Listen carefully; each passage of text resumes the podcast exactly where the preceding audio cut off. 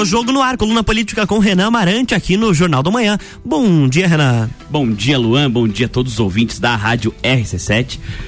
Luan, Oi. hoje estamos recebendo ele que é médico neurologista, presidente da Comissão de Defesa dos Direitos da Pessoa com Deficiência da Alesc, né, Assembleia Legislativa, deputado estadual, doutor Vicente Caro Preso. Bom dia, deputado. Bom dia, Renan, amigos da Rádio RC7 e bom dia, Lages, né? Lages é uma cidade que, como a gente estava dizendo, uma das maiores cidades do estado, a mais pujante, mas tudo muda, né? São ciclos de vida que acabam mudando, mas não deixa de ser uma cidade extremamente hospitaleira. Eu me sinto muito bem aqui. Ficamos felizes por isso e, na verdade, até agradecemos o senhor aí pelo aceite do nosso convite. Uh, doutor, o senhor estava, uh, ainda está, né, na, no município aqui pela ocasião da abertura da 22 segunda Olimpíada Estadual das Apais, correto? Como Sim. foi o evento lá? Sim, um, um evento grandioso, né?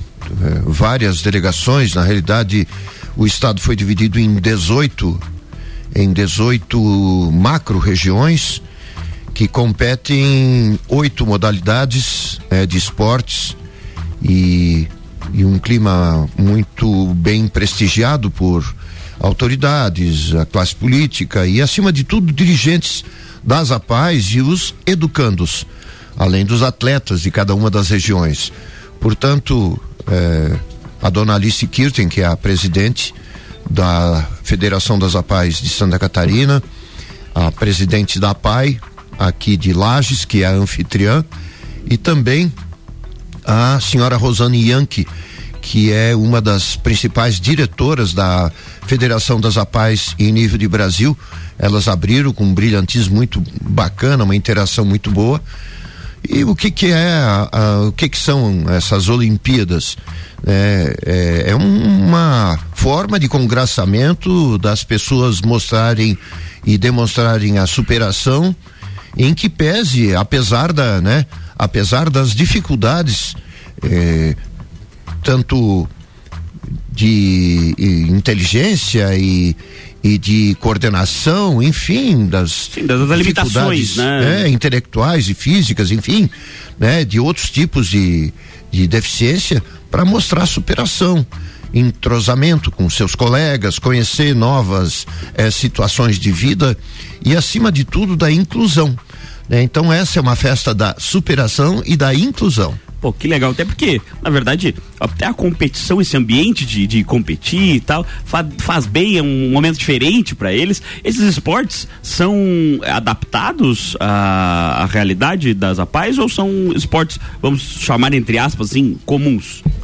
Eles são, são, é lógico que esportes adaptados, existe uma coordenação que faz e que, vamos dizer assim, coloca limites dentro de, da prática, é isso que você está chamando Sim. de adaptação, para que possa haver eh, realmente a competitividade. Mas ali tinha atletas que competem até nas Paralimpíadas, ou seja, atletas aqui de Santa Catarina com, com as suas deficiências, mas que provaram que só alguém muito tapado, vamos dizer assim, da inteligência acha que há limites para as pessoas conseguirem. Então, E no é, nível é incrível, altíssimo, é- né? é- Porque a Paralimpíada tem um nível altíssimo de, de qualidade técnica e, enfim, até os recordes são até próximos do, dos, vamos dizer, abre aspas, comuns do, da, da Olimpíada normal, né? Sim. E você vê, é, a- a- as Olimpíadas das APAES, o que que são as APAES? APAES são institui- instituições né, de ensino, institu- instituições psicopedagógicas com as suas equipes completas ou quase completas na maior parte do estado. São 195 eh, dessas eh, APAES isoladas em cada cidade, mas que prestam atendimento a praticamente 100% do nosso território. Né? existe uma divisão igua- igualitária per capita, ou seja, por cada aluno existe um X que o governo do estado paga, banca né? e ajuda a, a manter cada uma dessas instituições. Nesse sentido, nós temos feito uma interlocução através da comissão que eu presido de proteção aos direitos da pessoa com deficiência lá na LESC, que é fazer com que os, os terapeutas ocupacionais ele, a gente possa formar mais TOs. O, existe uma carência muito grande para completar as equipes multidisciplinares das APAES espalhadas aí no estado. A Paz e Amas, né? A Associação dos, de Amigos de Autistas, porque, assim, as crianças e os educandos, melhor dizendo, eles variam muito um para o outro. E cada um tem que ter um atendimento eh, especializado, personalizado, muitas vezes, e isso requer a presença de vários técnicos. Então nós estamos com o CREFITO, que é o Conselho Regional de Fisioterapia e Terapia Ocupacional, para fazer com que fisioterapeutas já formados e educadores físicos, eles possam usar parte dos seus da sua formação para acelerar uma segunda uma segunda laure, ou seja, um segundo canudo, que é a formação em terapia ocupacional porque existe, obviamente, como o senhor disse antes, essa carência muito grande das APAES da AMAS em, em ter esses profissionais. Mas, é, é, é, assim, o senhor sabe dizer em números quantos faltam, assim? Olha, nós, nós acreditamos que tenha entre 40 e 42 equipes completas nas APAES, são 195. Faltam Você bastante. pode ver a dificuldade. Né? Então, não é só para as APAES e AMAS, para vários outros atendimentos que são necessários pelo Sistema Único de Saúde, né, é uma carência uh, acentuada e por isso até o presidente do Crefito, é, que nos procurou várias vezes, juntamente com a própria senhora Alice Kirten, pedindo uma força. Está já no Conselho Estadual de Educação para eles avaliarem e verem qual o caminho a seguir, né? E a formação de mais o incentivo à formação de mais TOs no estado através de mais faculdades. Só tem uma, uma em Joinville. Nossa. Doutor Vicente, nós falamos agora da importância das APAES e da AMAS, que isso é indiscutível com certeza, e a gente sabe que as suas bandeiras eh, coadunam nesse sentido da, da defesa da pessoa com deficiência. Mas e por que, que é tão difícil de nós vermos uh, uma pessoa com deficiência se destacando na vida política e na vida pública, de uma maneira geral? Uh, na sua opinião, evidentemente. Olha, eh, ainda temos barreiras, infelizmente, né? A barreira do preconceito ainda é ela está caindo, mas muitas vezes são exemplos que às vezes até partem de autoridades para fazer com que a pessoa não possa desempenhar a sua potencialidade. Uh, no ano passado foi baixada uma portaria que, que impedia ou incentivava as pessoas com deficiência a não participarem, por exemplo, da rede pública escolar elas tinham que ir para uma sala especial. Ou seja, voltar 30 anos, 30, 40 anos para trás. Inclusão, Isso é um absurdo. É, né? Você zero. tem o seu filho, uh, cada um tem os seus netos, enfim. Não, pessoa com deficiência tem que ir para um outro quarto para ficar ficar isolado. É, é. Então existem maus exemplos, mas existem muito mais bons exemplos. Essa portaria acabou caindo por uma pressão muito grande de entidades de nível nacional, no estado, né, fazendo com que eh, prosseguisse justamente isso que você disse, dar mais chance a esses potenciais muitas vezes escondidos para desabrochar. Essa é a resposta melhor que a sociedade tem. Claro, até eu lhe pergunto porque eh, por conta, inclusive, das próprias Olimpíadas. Ontem gravamos uma entrevista com o vereador Gabrielzinho, que é portador de deficiências, e até foi uma dúvida que fizemos fora do ar aqui para ele, porque é, se, se, é difícil se destacar na política de uma maneira geral, é, é, um, é um nicho concorrido e difícil, a gente sabe quanto difícil é uma eleição. Para alguém portador de deficiência, isso tem uma dificuldade maior ainda, né? Porque existe também a barreira do preconceito, também daquela dessa situação que nós conversávamos agora, né? É, nós, enquanto comissão de deficiência, da proteção dos direitos da pessoa com deficiência, nós temos batalhado muito para pela acessibilidade também. E pela questão de cotas, que são estipuladas pelos é, pelo próprio pelas próprias leis do trabalho. Então, isso foi questionado muito agora pelo governo federal. É, vamos dizer assim, é, flexibilizando demais é, as empresas com determinado número de, de funcionários para não precisarem fazer o cumprimento da lei.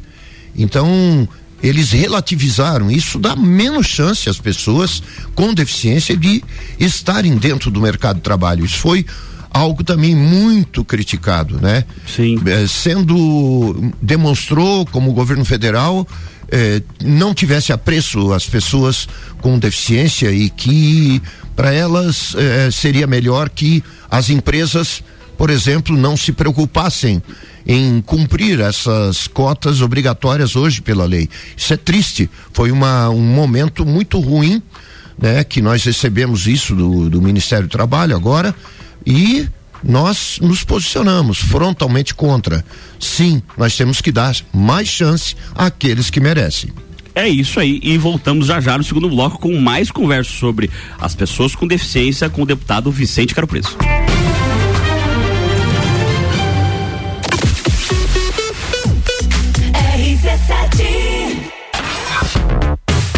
Primeiro semestre foi puxado, imagina como será o segundo. Mas, amo do céu, vocês não sossegam facho mesmo. Gols de Copa. Rock in Rio, Fórmula 1, Eleições. Open Summer, Copa do Mundo. Os melhores e mais inovadores produtos, promoções e eventos com a melhor entrega do rádio. Faça parte. Anuncie sua empresa na RC7. A gente cuida muito bem da sua marca. Para falar conosco, acesse arroba rádio RC7 ou rc7.com.br. RC7. Mega Bebidas é Coca-Cola. Mega Bebidas é Teresópolis. Mega Bebidas é Eisenbahn. Mega Bebidas é Sol. Sucos Del Vale e Energético Monster. Mega Bebidas é Água Cristal. Mega Bebidas é Kaiser. Mega Bebida. Há 10 anos a sua distribuidora para a Serra Catarinense. Na BR 282, número 2200, saída para São Joaquim. 3229 3645. Solicite agora mesmo a visita de um representante da Mega Bebidas. Quer reformar sua casa ou está pensando em construir? Vem agora pra Zezago que o melhor está aqui. Tudo que você precisa em materiais de construção. Vem agora pra Zezago que aqui tem preço e prazo bom.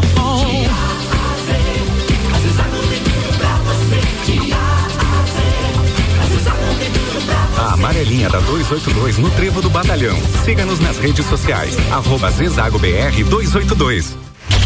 RC7. Madeireira Rodrigues, consciente da importância em entregar um produto de excelente qualidade aos seus clientes, a Madeireira Rodrigues está constantemente investindo na modernização de seu maquinário para a produção de compensado. Esta preocupação é voltada para alcançar excelência na qualidade dos produtos, índices de produtividade cada vez maior, reduzindo o desperdício do material e tornando assim o processo mais sustentável. Madeireira Rodrigues, localizada na rodovia BR 116 quilômetro 222, área industrial 3, telefone 49 32 43 1206 meia Minuto RG. Na RG você encontra a luva para proteção contra agentes térmicos e mecânicos. É uma luva de segurança confeccionada em fibras naturais. Gauge 10, revestida com borracha vulcanizada na palma. Punho com fibras elásticas e acabamento com fibras sintéticas. Oferece proteção das mãos do usuário contra agentes abrasivos, escoriantes, cortantes e perfurantes e contra agentes térmicos, ou seja, calor de contato. Disponível nos tamanhos M M, G e EG.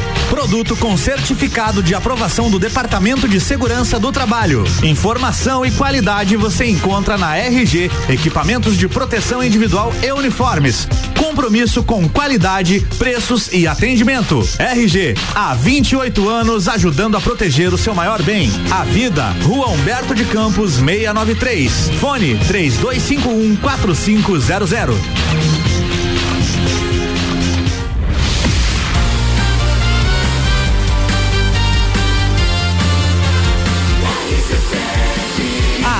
No seu rádio. Jornal da Manhã.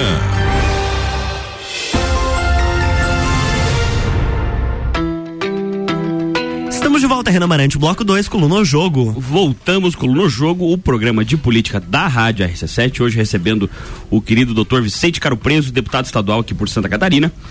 Doutor Vicente, é, 2022, ano de eleições. Qual será o futuro do senhor? Pretende a reeleição? Sim, é, eu fui vereador em Jaraguá do Sul de 96 a 98. 98 eu fui eleito deputado federal. Daí 12 anos eu fiquei no meu consultório de volta, eu sou neurologista lá em Jaraguá. E em 2014 e 18 eu fui eleito e depois reeleito estadual. Pretendo mais um mandato como deputado estadual, tenho me preparado para isso, tenho trabalhado bastante. E esse é o futuro almejado eu e a minha turma. Interessante. Doutor Vicente, o senhor como médico e deputado, né, estando deputado, com certeza não deve estar alheio às reclamações da saúde que no âmbito do, do estadual, que são evidentes, a gente ouve bastante. Como podemos melhorar a saúde no âmbito estadual? Olha, é, a gente tem que ver sobre vários prismas, prismas. né? Sob, sob vários pontos de vista. O primeiro, a pandemia. Pandemia, Santa Catarina foi o estado com menor índice de letalidade. Ninguém entendia nada de pandemia, foi tudo uma coisa muito corrida de um lado para o outro, começou a morrer gente. Meio no, na sorte. Fecha, abre, fecha, abre e tal. O fato é que deu certo em Santa Catarina, a vacinação eh, até um determinado ponto cumpriu a sua missão, tanto é que nós estamos falando aqui no ambiente fechado sem máscara. Ou seja, tem coisa na saúde que funciona. Agora tem coisa que preocupa. Tem preocupa por, por causa de, justamente da vacinação.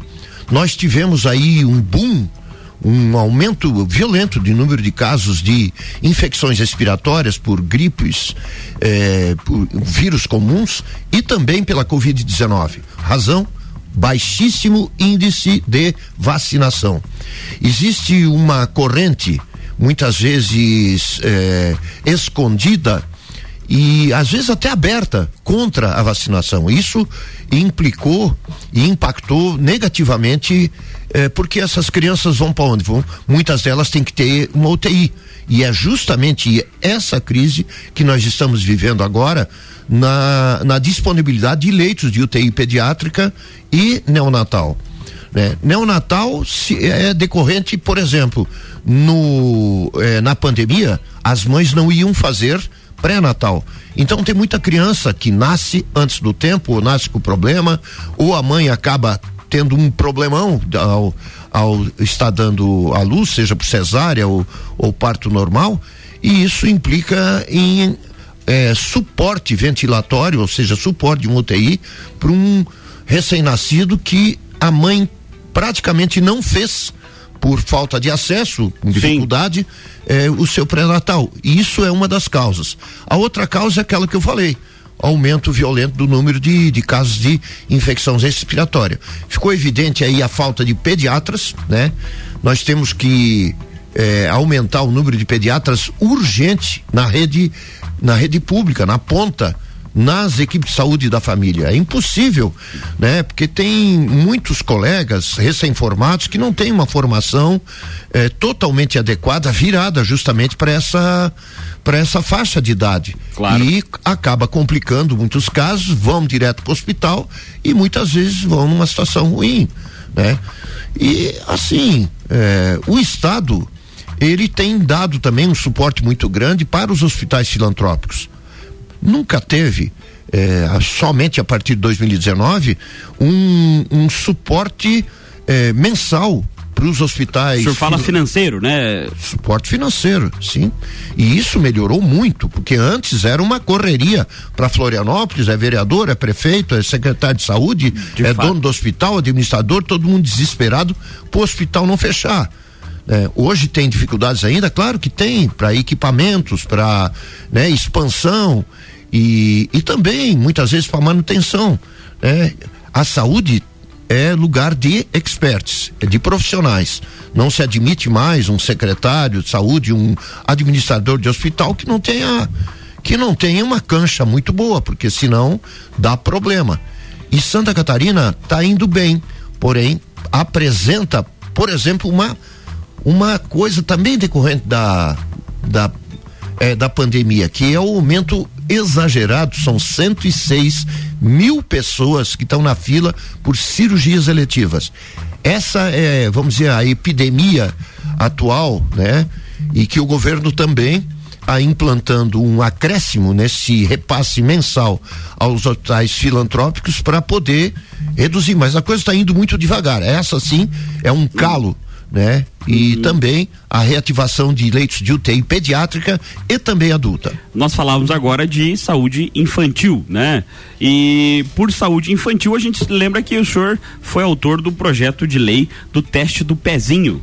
Explique um pouquinho para nossa audiência esse projeto de lei que o senhor, que o senhor fez. Esse toda criança do primeiro ao quinto dia ela é, é obrigatório fazer um furinho na no calcanharzinho da Sim. do neném e esse esse sangue é colhido com uma, um papel é, que vai para um laboratório para saber se essa criança tem ou não seis tipos de doenças herdadas, né? Uma delas é fenilcetonúria e a outra é a, o hipotireoidismo congênito, entre outras. Então, o, a detecção precoce desses resultados faz com que se evite geralmente complicações de nível grave, neurológicos. As crianças ficam muitas vezes dependentes e dependem tanto dos pais quanto de pessoas, eh, de instituições para o resto da vida. Então, a detecção precoce ela tem que ser divulgada para as autoridades. Hoje em dia, até hoje em dia, até essa lei não era obrigatório. Olha essa sim. lei obriga a comunicação de um teste positivo para que se a criança não receber atendimento já nos primeiros dias, é que ela seja buscada, seja encontrada em qualquer lugar para levar no pediatra e começar toda a né, abordagem que merece. Doutor Vicente, esse ano temos eleições para o governo do estado, presidência, deputado, deputado federal, senado. É, qual que é a sua opinião de quem será o próximo governador de Santa Catarina? Olha, correria tá grande, né? A correria tá muito grande, tá tudo muito incerto ainda, tem algumas algumas vertentes aí que já estão mais ou menos definidas, né? O Jorginho pelo 22, o Jean, o Jean pelo é, pelo DEM e coligação com mais outros partidos ali, com o PSD, e esses estão definidos, mas no MDB ainda não se sabe quem que vai, ou se vai, Exato. ou se vai estar tá coligado ou não. A mesma coisa o governador Moisés. Exato. Né? A esquerda, através, não se sabe também eh, se é Dário Berger, o senador Dário Berger, ou Décio Lima, que é do Partido dos Trabalhadores. Certo. Enfim, tá um emaranhado muito grande que a gente não sabe nem é, o que que isso vai dar. Se um vai estar tá com o outro, o outro vai estar tá com um, né? Muito cedo para dizer. É lógico, o governador ele tem é, mais, vamos dizer assim, mais musculatura. Ele ajudou muita gente. Não tem um prefeito aí que reclame de falta de recursos e muitas instituições também. Santa Catarina está crescendo muito e de uma maneira estruturada tem aumentado muito as suas a infraestrutura que era é, um, há muito tempo não se via tantas aplicações de recursos, né? Mas é lógico, política é política, uh, acertos no bom sentido são acertos e está totalmente indefinido o como é o, o, rumo das eleições. O cenário. E no âmbito nacional, né? Escancarada a polarização, eh, temos apenas dois candidatos que virtualmente têm chances reais de, de eh, galgar em votos e também o segundo turno. E no segundo turno, Lula ou Bolsonaro? Aí é que está um grande problema. O Brasil está dividido, né, entre sul e norte, e nordeste. É, no Nordeste, as pesquisas têm demonstrado que, que o Lula está muito forte lá, né? Sim. E aqui, é, nossa região, impera é, o voto mais conservador em cima do Bolsonaro. De cada dez pessoas que você fala no meio da rua aí, é, sete são do Bolsonaro. Aqui, Às vezes mais, aqui, aqui na região talvez mais. É. Então se espera um embate muito grande, eu acho que está totalmente indefinido ainda esses resultados, né? E correndo por fora, eventualmente alguém da terceira via. Eu não acredito que isso vá é, comprometer demais os resultados, né? E eu, eu sinceramente, eu, eu não compactuo com os extremos. Eu gostaria muito que o Brasil pudesse ter uma opção viável né, de centro-direita, da qual eu sou adepto, né, meu partido é o PSDB, e porque é muito mais fácil governar sem extremismos. Você consegue conversar mais com as pessoas, com você consegue construir mais e não arrumar problema muitas vezes onde não existe apenas em cima de ideologias, né?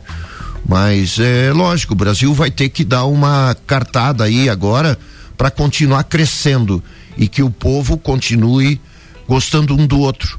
Hoje em dia, é, as coisas parecem que são é, a facão as discussões. Pai não fala mais com o filho. É, Se amigo, não concordarem, vira uma intriga. Vira uma intriga, sai do grupo, né? É. No negócio WhatsApp aí sai do grupo, não fala, vira Bloqueia. cara, bloqueia, ameaça, deixa de comprar na loja tal e assim por diante, né?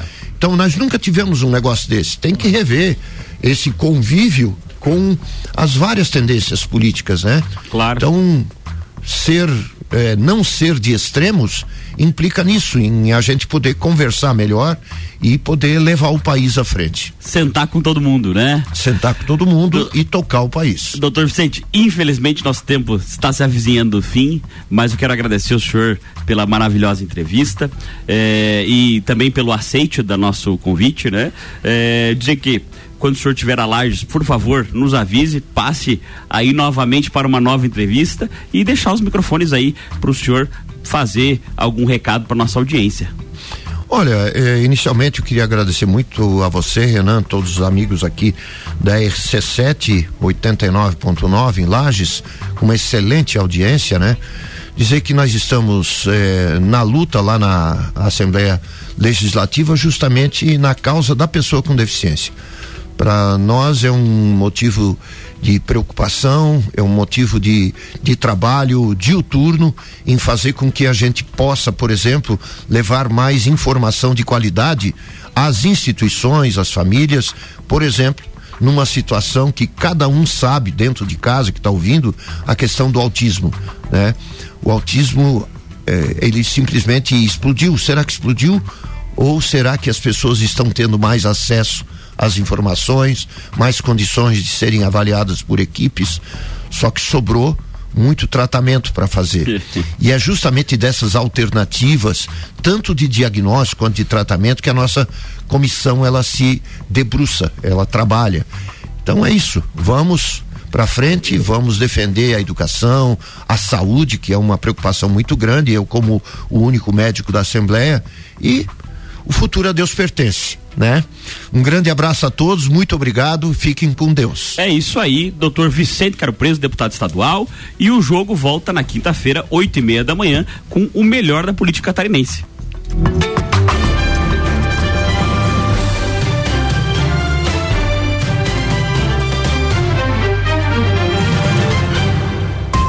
Jornal da Manhã.